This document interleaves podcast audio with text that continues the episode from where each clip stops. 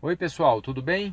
Aqui é o Marcelo Cunha e esse é o Investcast, o podcast do e-book Investindo Sem Mistério, disponível na amazon.com.br por R$ 9,99.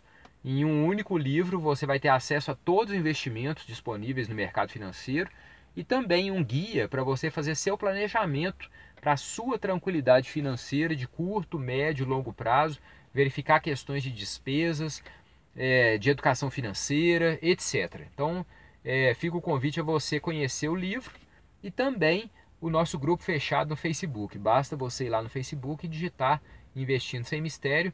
Você vai pedir a adesão lá no nosso grupo, responder três perguntinhas e você vai poder participar das nossas discussões e tirar suas dúvidas com os demais integrantes do grupo.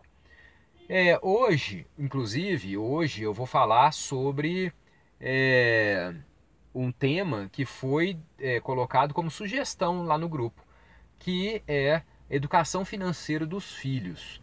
Algumas dicas que eu acho interessantes. Em primeiro lugar, eu queria falar que isso é algo muito pessoal. Então, todos os pais sabem que, na verdade, não existem respostas prontas quanto à educação dos filhos. Então, cada é, é, casal de pais é, vai ter as suas próprias é, seus próprios arranjos de acordo com as personalidades dos filhos. Então muitas vezes você tem, por exemplo, dois, três filhos e a educação financeira de um vai ter que ser diferente da educação financeira de outro, porque na verdade a educação dos filhos é nada mais, nada menos do que essa dança entre o educar e os limites do pai junto com as personalidades dos filhos e não pode ser algo muito agressivo, muito é, restrito, mas também não pode ser algo muito solto,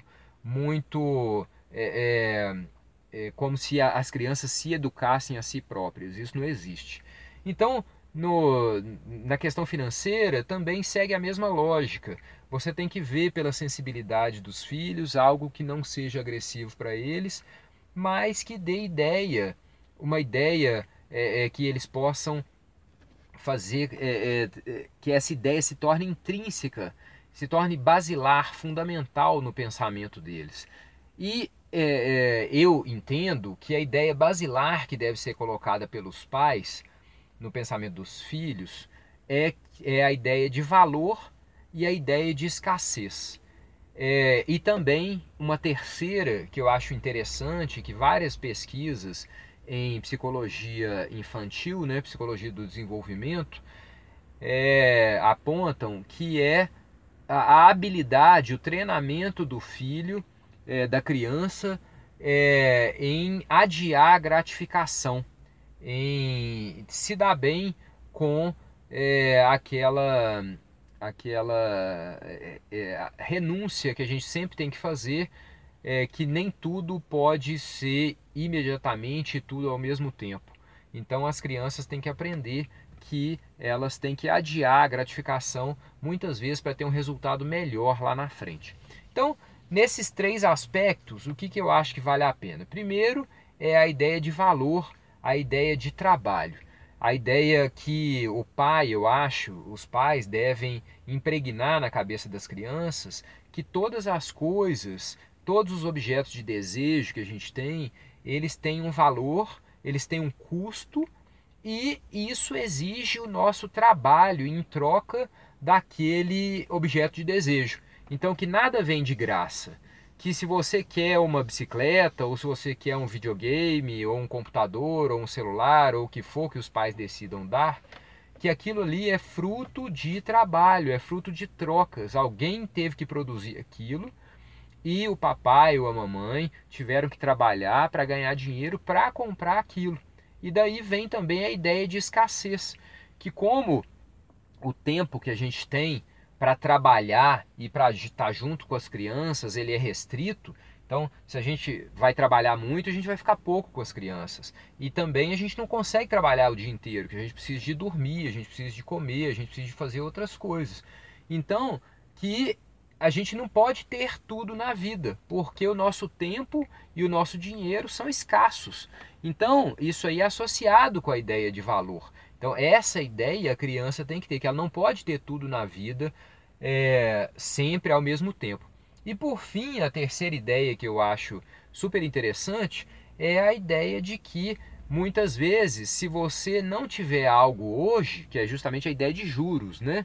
que é o preço do dinheiro, você pode ter mais lá na frente. Se você não gastar a sua mesada hoje, você pode economizá-la e juntar mais dinheiro. E é, o primeiro raciocínio infantil para crianças menores é simplesmente a ideia de ajuntar dinheiro para conseguir sonhos maiores.